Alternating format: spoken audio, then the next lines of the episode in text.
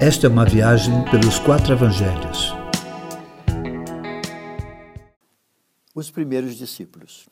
Ser discípulo de um rabino era um privilégio que poucos tinham. O sonho de toda a família judaica era ter um filho como discípulo de um rabino. Para um jovem ouvir de um mestre o convite segue-me, exigia ser aprovado em várias etapas do conhecimento da lei, assim como estar disposto a fazer o mesmo que o seu mestre fazia.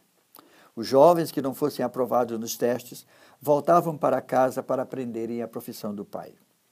Ao chegar junto ao mar da Galiléia, Jesus viu Simão e André, seu irmão, que estavam pescando, o que pode indicar que tinham sido reprovados nos testes para serem discípulos.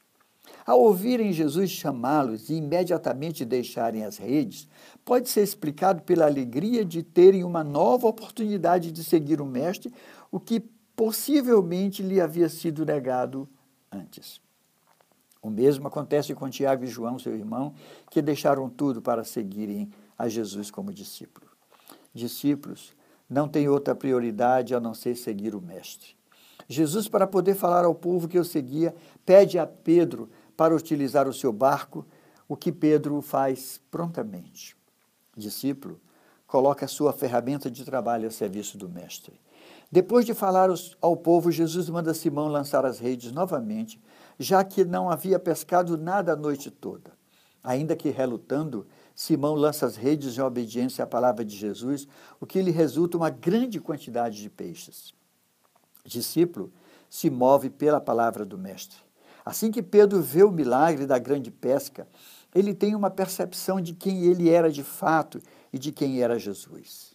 Afasta-te de mim, Senhor, porque eu sou um homem pecador.